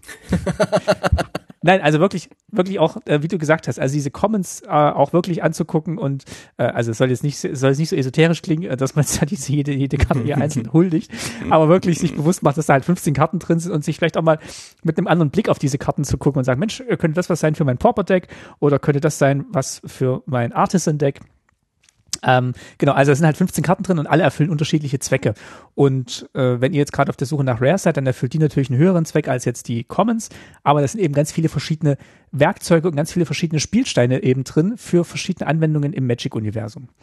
Klar, ne? Selbst wenn man einfach mal so ein Ding aufreißen will, kann man sich das mit irgendwie kleinen Minigames auch irgendwie versüßen. Kartenraten machen oder so. Ne? Ich lese einen Titel und kann ich mich erinnern, was die Karte tatsächlich konkret macht. Oder ich lese nur einen Anfangsbuchstaben oder ich sehe nur eine Farbe oder nur die Sammlernummer oder irgendwie sowas. Ähm, das kann schon ganz witzig sein. Da hast du halt null Spielwert, aber du kriegst zumindest das Booster-Rippen irgendwie nochmal aufgewertet. Genau, Minigames hat ja Magic auch selber welche entwickelt, die halt mit ein oder zwei oder drei Boostern gespielt werden können und jetzt nicht Draft sind. Ähm, da gibt's eben auch diese Magic Minigame-Karten, die äh, verlinke ich euch in den Show Notes. Äh, die habe ich heute nochmal geguckt. Da gibt's tatsächlich eine Scryfall-Suche, wie man die finden kann. Die Suche ist st-funny t-card. Keine Ahnung. Habe ich heute nochmal im Scryfall Discord-Server gefragt, hey, wie sucht man denn eigentlich nach diesen Magic Minigame-Karten? Und da kam das Aha. als Antwort zurück. Aha, Und äh, okay. da gibt's mittlerweile eben 17 st-funny? Nee. st-funny, ja. Okay. Und äh, t- also Type Card. Äh, witzig. Ähm, witzig, witzig. Witzig, gell? Interessant. Interessant Einer meiner Lieblings-Otto-Sketche. Und da gibt's eben tolle, tolle kleine Spiele. Manche sind ein bisschen, bisschen albern, aber manche sind auch sehr lustig. Also man kann zum Beispiel auch Domino spielen, habe ich heute gelernt. Das heißt dann äh, im Magic-Universum Dominarios. Verstehst du? Wegen Dominaria. Und ähm, genau, da gibt's dann hinten Anleitung, welche Karten wie zusammengelegt werden können. Also welcher Teil der Karte an welchen anderen Teil der Karte angelegt werden kann, um damit so eine Art Domino zu spielen. Ja, manches ist ein bisschen weit hergeholt, aber manches auch witzig und äh, erhöht auf jeden Fall den, den Booster-Öffnen äh. Yes. Äh, dann natürlich, hey Leute, spielt Pre-Releases. Das macht mega Spaß. Klar, ihr müsst relativ viel Geld investieren, wenn ihr so wollt. Ne? 30 Euro. Äh, kriegt dann nur oder 25 vielleicht, kriegt sechs Booster und zwei Preisbooster, die mittlerweile leider nur Set-Booster sind, aber immerhin äh, kriegt man mit dazu. Und man kann daraus noch so viel mehr Value rausziehen. Äh, was ich ganz cool finde, ist, wenn man nach dem Spielen einfach mal oder nach diesem ähm, Abend, wo man dann drei Spiele macht, einfach mit seinen Kumpels nochmal Decks tauscht. Oder man tauscht ähm, die Pools, ne? Und sagt, hier, bau du jetzt mal was aus dem Pool und ich baue mal was aus deinem Pool und spielt damit gegeneinander nochmal. Das sind alles so Sachen, die finde ich richtig, richtig cool. Mhm. Ähm, würde ich gern mehr machen. Meistens fehlt dafür dann leider die Zeit, aber man kann, wenn man das möchte, aus diesen sechs Boostern, die man im Ziel spielt, von denen man dann automatisch eben sehr viel nicht spielt, kann man noch viel mitmachen da würde ich kurz reingrätscht und ähm, nochmal, noch, noch nicht mal challengen. Äh, fehlt tatsächlich mhm. die Zeit oder hast du dann nicht viel mehr Lust, diese Zeit mit anderen Magic Produkten und Spielen zu füllen, die dann schon wieder angekündigt werden sind. Weil es fehlt ja eigentlich nicht die Zeit. Also wir könnten ja sagen, wir spielen jetzt einen Monat lang nur mit den Pre-Release-Karten aus dem Deck und das wäre vielleicht auch gar nicht so doof, weil dann könntest du die Karten nochmal ganz anders kennenlernen, aber du bist dann wieder schon so gehypt von, Mensch, jetzt muss ich aber noch Draft spielen und jetzt muss ich aber noch die Commander-Decks aus diesem Set spielen. Und dieses Pre-Release-Deck, das, das hat man jetzt schon so verinnerlicht, das taugt eben ja. anscheinend nur für einen Abend und dann muss man aber schon was anderes spielen, weil ich glaube, es liegt nicht an der Zeit, es liegt mir eher so an dem, an dem gemeinsamen Verständnis vielleicht auch in, in der Playgroup zu sagen, jetzt spielen wir einfach einmal einen Monat nur mit unseren Pre-Release-Decks. Bis es Klar, wirklich langweilig geworden ist. Die Playgroup muss mitmachen, ne? Ja. Definitiv. Und ähm, ähm, also Hallo, Grüße an meine Playgroup gehen raus. Wenn jemand Bock hat, das so zu spielen, ich bin auf jeden Fall dabei. Leider ist es so, dass in letzter Zeit ähm, kaum jemand überhaupt ein Pre-Release spielt, so, mhm. ähm, wenn es nicht im Laden ist. Und das finde ich ein bisschen schade. Also ich hätte da definitiv, definitiv Bock drauf. Man ich kann ja sogar sagen, hey, wir nehmen unsere Pre-Release-Decks, öffnen dann später noch unsere zwei Preisbooster und können die noch mit reinbauen. Und selbst wenn es Set-Booster sind, kann man damit dann noch ein besseres Deck bauen. Also es gibt eine Million Möglichkeiten, damit coole Sachen zu machen. Und ähm, Martin, wenn du Lust hast, mal wieder ein Pre-Release zu spielen, bitte sei mein Post-Post-Pre-Release-Challenge-Partner. Ähm, das fand ich nämlich auch schön tatsächlich. Also zu Kaltheim hat es ganz gut funktioniert, fand ich, so, so rückblickend. Ähm, teilweise lagen dann aber auch das gebaute Deck sehr lange rum. Ähm, und da muss man dann tatsächlich vielleicht auch mit der Playgroup nochmal in, in Kontakt treten und sagen, hey Mensch, ich will auf jeden Fall dieses Deck gegen alle von euch einmal spielen. Ja.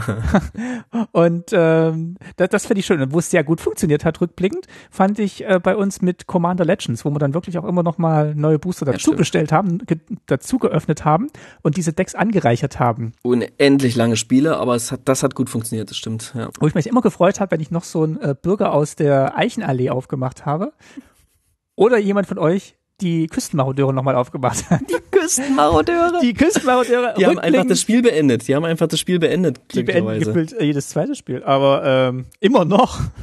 Ja. Aber genau, also das zeigt einfach, ähm, ich habe auch mal eine Zeit lang im Laden, habe ich zu, zu Zeiten von Amon Cat, habe ich an der Liga teilgenommen, wo du quasi jede Woche in den Laden gehst, dann kriegst ah, ja. du einen neuen Booster, ah, ja. kannst dein Deck aufwerten. Ja. War auch ein sehr schönes Spielerlebnis, weil du halt quasi mit einem zusätzlichen Booster äh, die, die davor bestehenden Booster nochmal aufwerten konntest. Mhm. Also hast du quasi mehr fürs Geld bekommen.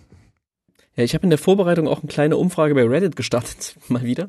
Und einer hat mir auch empfohlen, hey, äh, macht doch einfach du und ein Kumpel, ihr kauft euch zusammen eine Box mit Boostern. Mhm. So, jeder macht ihr macht jeder ein Sealed Deck und so weiter und dann teilt ihr euch die Box und jeder macht jede Woche einen weiteren Booster auf, baut die ein und spielt die gegeneinander. Genau das, was du gerade beschreibst und ähm, ihr werdet sehen, ihr werdet unfassbar viel Value aus all diesen Karten rausbekommen. Shiftet irgendwann, baut immer wieder eure Decks um, so shiftet die Farben, ähm, ähm, spielt mal komplett andere Decks zwischendrin, also baut nicht nur das eine und dasselbe Deck aus und ähm, habt dann, hat er mir das so vorgerechnet, habt so und so viele Wochen Spielspaß aus einer Boosterbox, die kostet so und so viel. Ähm, das rechnet sich doch voll. Und ihr habt Booster Grip und ihr habt Karten von dem neuen Set und so weiter, bla bla bla. Ja, und ähm, ne, diese Commander Kompass macht ja auch diese Kompass-Liga, die ja quasi genauso läuft, wo halt jeder Teilnehmer selbst ein ganzes Display mitbringt und sich dann Stück für Stück quasi daraus ein Commander-Deck baut. Da bin ich auch wieder, Sache. da bin ich auch wieder erinnert worden durch Jochen vom Commander Kompass, der ja auch mal bei uns zu Gast war und über mhm. Schwarz gesprochen hat, ähm, dass als wir angefangen haben zu spielen, meine Freundin und ich auch äh, uns die Farben aufgeteilt haben. Ja. Und äh, sie eben ähm, Schwarz-Rot oder Rot-Grün, glaube ich, gespielt hat und ich Weiß-Blau und dann war irgendwie eine Farbe, die haben wir dann irgendwie beide gespielt, aber so konnten wir dann quasi auch relativ schnell die Karten auseinander dividieren, äh, die wir geöffnet haben aus den Boostern und äh, klar konnte dann nicht jeder alles spielen, was er vielleicht gerne spielen hätte wollen von den Karten, aber auch wieder dieses Limitation bringt Kreativität zum Vorschein. Man sagt dann eben, okay, jetzt habe ich diese Karten hier und mit denen darf ich jetzt spielen, also die Einschränkungen sind quasi die Farben und man kriegt dann quasi mehr aus einer Box raus. Mhm. Also für zwei Leute in dem Fall. Ja, definitiv. Jetzt gibt's natürlich nicht nur Booster, die Wizards uns verkauft, sondern Wizards verkauft ja auch offizielle Produkte. Da gibt's hm. bestimmt mhm. auch welche, wo man sagen kann, hey, wenn du einsteigen willst und nicht viel Geld ausgeben willst, dann kauf doch mal das. Was fällt dir da so ein? Also da gibt's eigentlich nur so richtig ein Ding, was ich empfehlen kann. Und zwar sind es diese Commander Precons da passt zumindest das Verhältnis von das, was an Wert von Einzelkarten drinsteckt, zu dem, was ich dann kaufe, steht in ganz gutem Verhältnis. Ne? Das stimmt.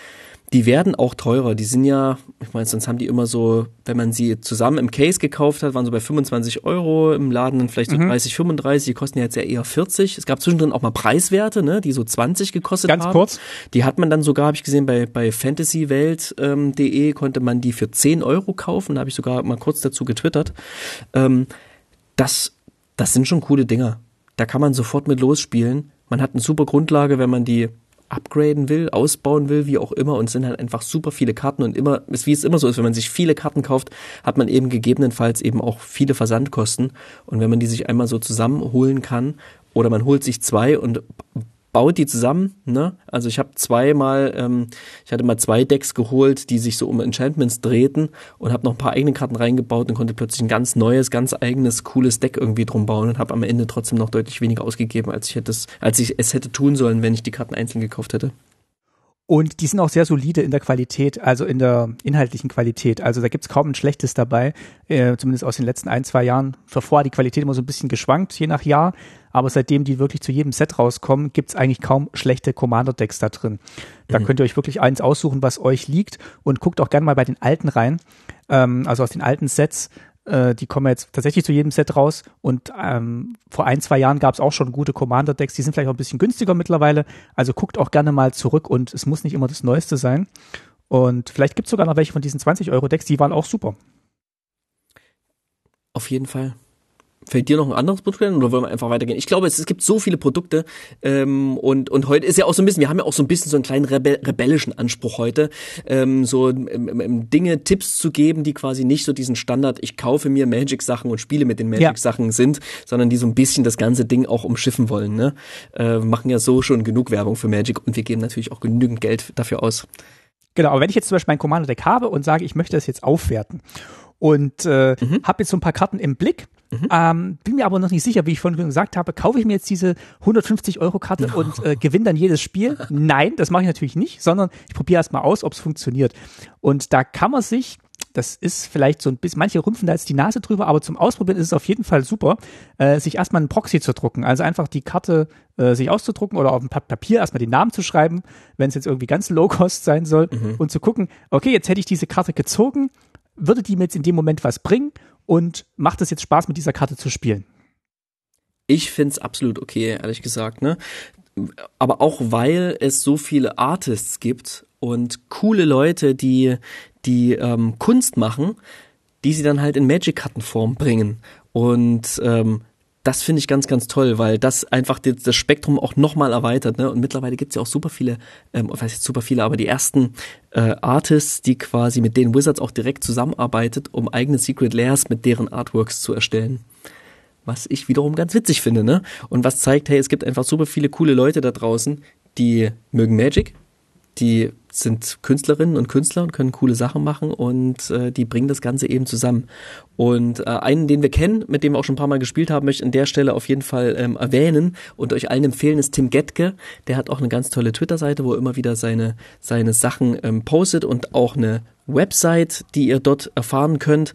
Und da könnt ihr euch diese Karten, ja, könnt ihr dem schreiben und dann könnt ihr die auch bekommen. Ne? Man verkauft die ja quasi nicht, man darf die Der nicht halt verkaufen. Altos oder direkt Proxys. Proxys macht der. Ja. Also Altern ist ja nochmal eine andere Sache, ne? Das heißt ja sozusagen bestehende Karten zu nehmen und die zu verändern mit verschiedenen auch analogen, physischen Techniken quasi, ähm, zu bemalen, zu bekleben, wie auch immer. Der macht richtige Proxys, das heißt, der macht eine komplette Karte selbst, malt die quasi, hat seinen eigenen coolen Style, den ich euch empfehlen kann. Und ähm, ja, Und, und wir dürfen das empfehlen, weil nochmal ein Callback zu unserem Kennenlernen. Äh, wir kommen ja beide aus der DDR und wir hatten ja keine Westspiele. Das heißt, wir mussten uns quasi alle Westspiele selber nachmachen. Und ihr habt sogar ein Projekt daraus gemacht, nachgemacht. Können wir auch nochmal verlinken. Das ist, glaube ich, noch irgendwo online, ne? das, das Und- gibt's noch, ja. Das gibt's noch. Und äh, genau, also ich weiß noch, mein, mein, mein Papa hat uns mal Mono Monopoly nachgemalt, äh, damit wir einfach auch Monopoly spielen konnten. Und genau in diesem, in diesem Spirit sind eben auch diese Proxys zu sehen, aus unserer Sicht. Also für uns okay. Auf jeden Fall, auf jeden Fall, ne? Was Tim gemacht hat zum Beispiel, der hat Proxys gemacht für den Dual Lands. Ich meine, für die musst du halt ein paar hundert Euro ausgeben, um mit denen zu spielen.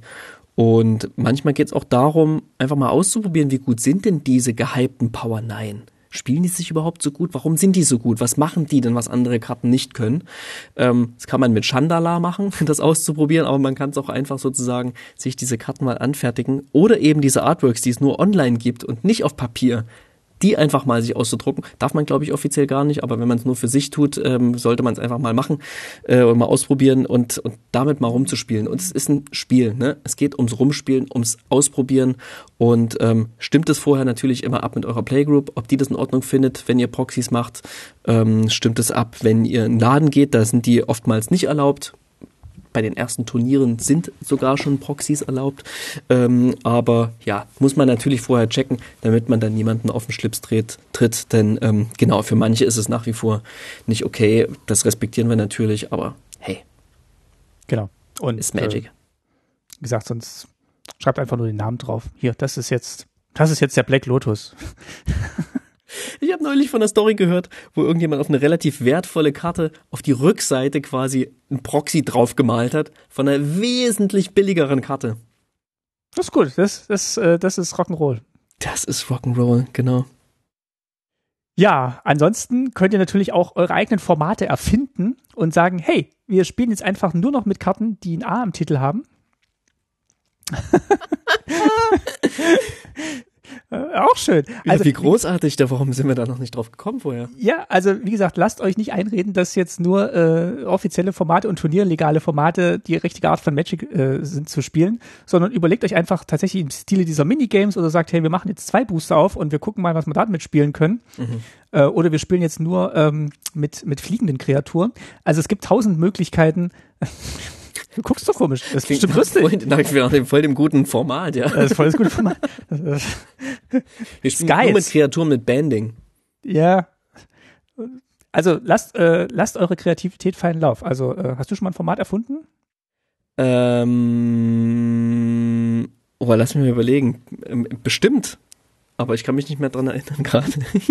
Lass uns- war, war nichts Gutes. Okay, Ziel für 2022, eigenes Format erfinden. Schreibe ich gleich Oh, mal yes. auf die Liste. Oh yes. Ich wollte mal ein Format erfinden mit diesen Tippcards, weißt du, mit den Ja, Karten, stimmt, die in einem. Booster sind, die nichts machen. Ich bin aber noch nicht drauf gekommen, was es sein könnte. Was, Nee, was, mit- mit diesen was Ersatzkarten hat. Ja. Oder mit diesen Ersatzkarten Ah, auch, ja, ne? genau, die habe ich auch Mit diesen Dual-Karten. Ja. ja, die nehmen überraschend viel Platz weg, ja. Ähm, und ich würde sagen, damit belassen wir es dabei. Wenn ihr noch ganz viele Tipps und Tricks und Hinweise habt, die ihr uns noch ähm, mitgeben wollt, hinterlasst uns einen Kommentar. Ich sag's nochmal, auf Twitter unter tasty-mtg, auf unserer Homepage tastymtg.de, einfach unter der aktuellen Folge, könnt ihr Kommentare schreiben. Ähm, was ist euer Tipp? Was ist euer Trick? Was ist euer bester Kniff für wenig Geld maximalen Spielspaß, ähm, Magic-Spielspaß zu haben? Mein großer Spielspaß ist zurzeit Pauper, kommt auf den Tasty MTG Discord-Server, äh, hier in der Folge verlinkt oder auf dem unserem Twitter-Profil oben. Kommt drauf und wir, ihr könnt sehr gern mal dieses Format ausprobieren. Ganz dördelig oder mit dem Tier 1 Deck, ganz wie ihr wollt. Ähm, wir sind offen für alles und es sind schon sehr viele sehr, sehr coole, nette Menschen da. Und es ist kein sehr stressiger Discord. Also ihr müsst nicht mit äh, jeden Tag 50 Nachrichten lesen. Versprochen. Und ich finde auch, ähm, nochmal so zum Abschluss, dass man muss sich jetzt nicht schlecht fühlen, wenn man sagt, ich möchte nicht so viel Geld für Magic ausgeben. Danke, ja, schön, dass du nochmal sagst. Stimmt, sag mal, ja, ja. Und, und, und ich kann das Spiel nicht richtig spielen und äh, ich fühle mich irgendwie äh, als Spieler zweiter Klasse, wenn ich jetzt nicht das 100-Euro-Deck mir kaufen kann. Nee, es ist eigentlich gerade andersrum, dass die kreativen Ideen, und das finde ich nach wie vor einen der wahrsten Punkte, entstehen, wenn man Limitationen hat, ob man sich jetzt selber setzt oder ob die vorgegeben werden, völlig egal. Äh, wenn ich mir alle Karten jederzeit kaufen könnte, ist auch so ein bisschen egal, ne? Dann, dann, äh, dann, dann kann ich, dann kann ich sagen, ja, okay, das ist das tollste Deck anscheinend oder das ist das teuerste Deck, aber macht's jetzt, macht's jetzt mehr Spaß, als wenn du jetzt mit deinem Pauper-Deck gewinnst und sagst, hey, jetzt kriege ich aus dieser Katze hier von Ravnica, kriege ich jetzt noch eine Karte raus und das hat mir in dem Moment das Spiel gerettet. Der, das, der, der Spielerfolg ist genauso schön, wie wenn ich ähm, am Schluss mit, mit, einer, mit einer tollen Mythic Rare, die 50 Euro gekostet hat, das Spiel mhm. gewinne. Und ähm, genau, also lasst euch nicht einreden, dass ihr viel Geld haben müsst, um Magic zu spielen. Ähm, startet, wenn euch das Spiel Spaß macht, startet mit Pauper und wenn ihr sagt, okay, jetzt habe ich ein bisschen Geld übrig, dann kaufe ich mir vielleicht noch eine tolle Karte, aber ihr müsst es nicht machen. Don't believe the hype. Ja. Und mit diesen Worten gibt's jetzt den Nachtisch. Eine Nachspeise. Und zwar servieren wir heute Arme Ritter.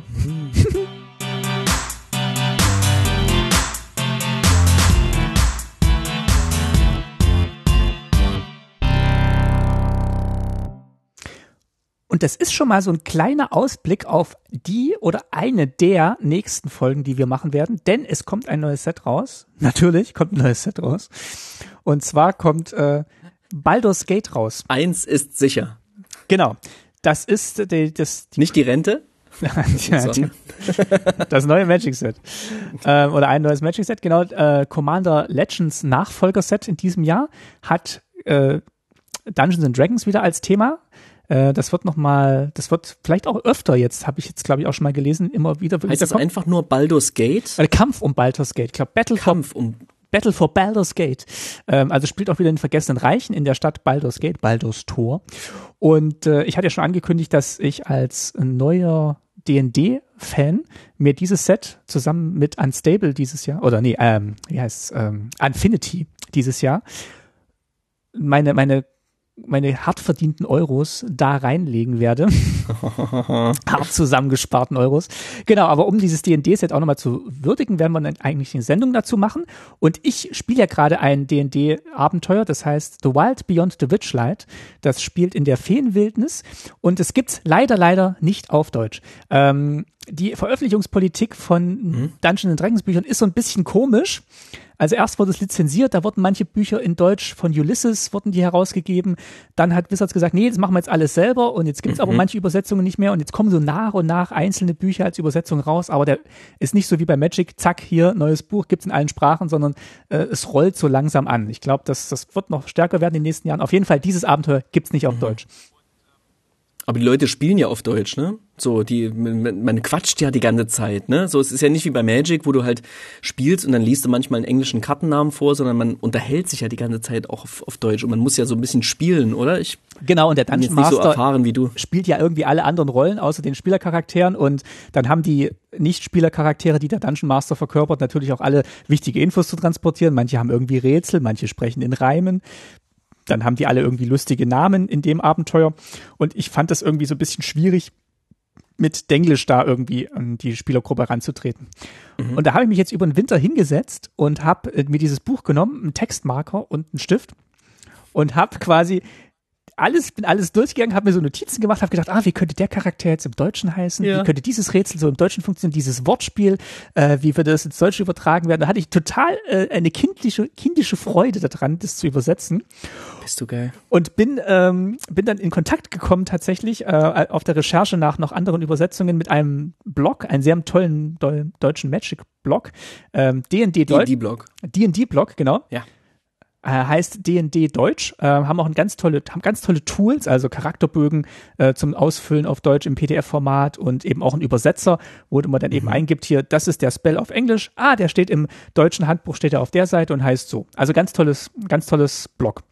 Und mit dem bin ich in Kontakt gekommen auf Twitter und habe eben gesagt, ja, ich bereite gerade hier The Wild Beyond the Witchlight vor ähm, und übersetze es so auf Deutsch und meinte, hey, äh, willst du da nicht einen Blogartikel, einen Gastbeitrag schreiben?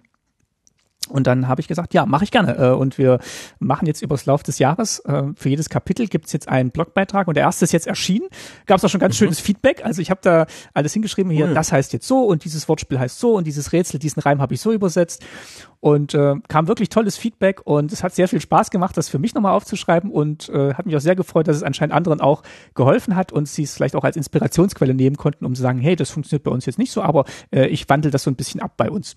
Ähm, also äh, lest das gerne mal, wir verlinken das und äh, ja, ihr, ihr kennt es ja von uns, wir, wir gucken sehr genau auf deutsche Übersetzungen und wie Sachen griffig übersetzt werden können und was nicht gut funktioniert. Und ja, ich habe versucht, diese, diese Diskussion, die ich auch mit dir geführt habe, da nicht zu vergessen und einfließen zu lassen in meine Übersetzungsanleitung.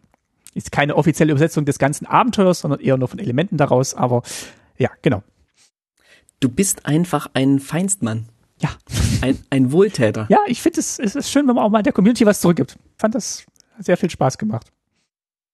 Nicht schlecht, Herr Specht. Voll gute Sache. Und ähm, klar, ne, du machst das für dich und deine Playgroup, aber ich find's so cool, dass du das teilst und ähm, diesen Blog gefunden hast, der das Ganze auch schön verbreiten kann und multiplizieren kann irgendwie, so dass jetzt viele andere in den Genuss kommen von deinen coolen Übersetzungen. Ne? The, The Witchlight hast du mit Schummerlicht übersetzt. Genau, habe ich ganz lange überlegt, weil es gibt eben auch zwei Charaktere, die heißen Mr. Witch und Mr. Light. Das heißt, die bilden quasi dieses Paar, Herr Hexe und Herr Licht. Und da habe ich gedacht, Herr Schummer klingt, ist ein schönes deutsches Wort. Lange nicht genommen, ist so schummrig, weißt du, so, so ein bisschen ja, zwielichtig. Das ist ja auch ein Witchlight. Es beschreibt ja eher das Licht, als dass man hier eine Hexe beschreibt oder sowas, ne? Oder eine Zauberin oder irgendwas. Von daher finde ich das sehr, sehr schön, wie du diesen, diesen Fallstrick umgangen hast und das gleich im Titel auch klar machst, ne? Dass es hier, dass eine Übersetzung mehr kann, als Worte von der, von der einen Sprache einfach ins andere zu übertragen, sondern dass da eben Interpretation zwischendrin mit dabei ist. So, und das äh, hast du toll gemacht. Ich habe keine Ahnung, worum es geht, aber ich habe mir dieses Ding durchgelesen und was du alles so übersetzt hast und finde es echt, finde es echt cool. Dann lies es nicht so genau durch, weil vielleicht spielen wir das ja nochmal irgendwann. Also jetzt, wo es vorbereitet uh, ist, kann ich das ja jederzeit aus dem Regal ziehen und dann kann es losgehen. Ja, ich muss jetzt immer dran denken, wenn abends so ein bisschen dunkler wird, mach schon mal Licht an. Genau, damit freue ich mich jetzt eigentlich genau. auch schon auf das Baldur's Gate Set äh, und auf die Karten, die da drin sind. Ich habe auch schon viele wiedererkannt, die, die mir jetzt auch so bei Dungeons Dragons über den Weg gelaufen sind. Und äh, genau, da sprechen wir ausführlich in einer der folgenden Folgen drüber. Tja, womöglich sogar in der nächsten, wer weiß. Ähm, es kommt ja hier, geht ja Schlag auf Schlag mit diesen Sets. Ja. Das ist ja unglaublich. Werden wir vielleicht kein klassisches Set-Review machen, äh, wie wir es zu diesen Standard-Sets tun, aber ich denke mal eine Top 10 oder zumindest ein Tasty-Einblick in die neuen Karten, Mechanismen und äh, was uns da sonst noch so erwarten wird, wird es definitiv geben. Also, kommt wieder, hört wieder rein, empfehlt uns weiter und wenn ihr uns einen großen Gefallen tun wollt, dann unterstützt uns bei Steady Dort könnt ihr uns finanziell unterstützen, damit bezahlen wir Serverkosten etc. und können auch äh, gegenüber unseren äh, Freundinnen und Frauen rechtfertigen, noch mehr Folgen zu machen. und äh, der Dank dieses Mal geht an Daniel, der uns bei SETI unterstützt. Äh, vielen Dank. Du lässt die, du lässt die Lichter anbleiben, sagt man glaube ich so, ne? Als tolle deutsche Übersetzung. Ja, das sagt man auf Deutsch. You let the lights on. Sehr gut übersetzt, genau. Also mehr von dieser Qualität in meinem Blogartikel. und ähm, genau, also wenn ihr mehr von uns hören wollt, dann ähm, überlegt euch doch, ob ihr uns vielleicht äh, bei Steady unterstützt. Ansonsten. Und wem das Geld dafür fehlt, ähm, Entschuldigung, wolltest du das noch? Jetzt bin ich das sonst Genau, ich wollte mal zurück zur Spendenaktion kommen. Also wenn ihr sagt, äh, einerseits äh, nee, euch will ich das Geld nicht geben, aber wir, ich will dafür sorgen, dass äh, Kinder äh, zu essen haben, was wir durchaus verstehen können, dann gebt alles Geld, was ihr entbehren könnt und äh, jetzt auch gespart habt durch unsere Tipps, gerne an eine Mahlzeit für alle Kinder vom Deutschen Kinderhilfswerk, äh, unsere Spendenaktion, die wir unterstützt haben. Ebenso viel wert wie Geld sind uns natürlich auch Kommentare und Empfehlungen. Hinterlasst sie uns nicht nur auf den Social Media Plattformen, sondern gern auch eben da, wo ihr diesen Podcast gerade hört. Spotify, Apple, Google, wo auch immer. Ähm, genau, hinterlasst uns ein paar Punkte und einen Kommentar, was euch gefällt, was ihr vielleicht anders haben wolltet, etc. Wir freuen uns definitiv und ähm, es hilft anderen Leuten dabei, uns zu finden. Und es macht unser Herz auch ein bisschen warm einfach. Ja. Jeder Kommentar ist, ist einfach eine ganz große Freude. Also wenn ihr uns schon immer mal was sagen wolltet, wir würden uns sehr, sehr freuen darüber. Genau, und damit verabschieden wir uns für diese Folge und äh, hören uns in der nächsten Folge wieder. Äh, Thema geht mal dann bekannt. Wir sagen Tschüss und Ciao, eure zwei Sparfüchse, der Geist und der Martin. Und, und nicht nur mit den Karten, nicht nur Karten kaufen, auch mit den Karten spielen, würde ich sagen. Oh ja, gut. Ja? Das, das hätte ich nicht besser sagen können, Martin. Danke. Okay, mach das. Macht's gut. Tschüss. Tschüss. Bis bald.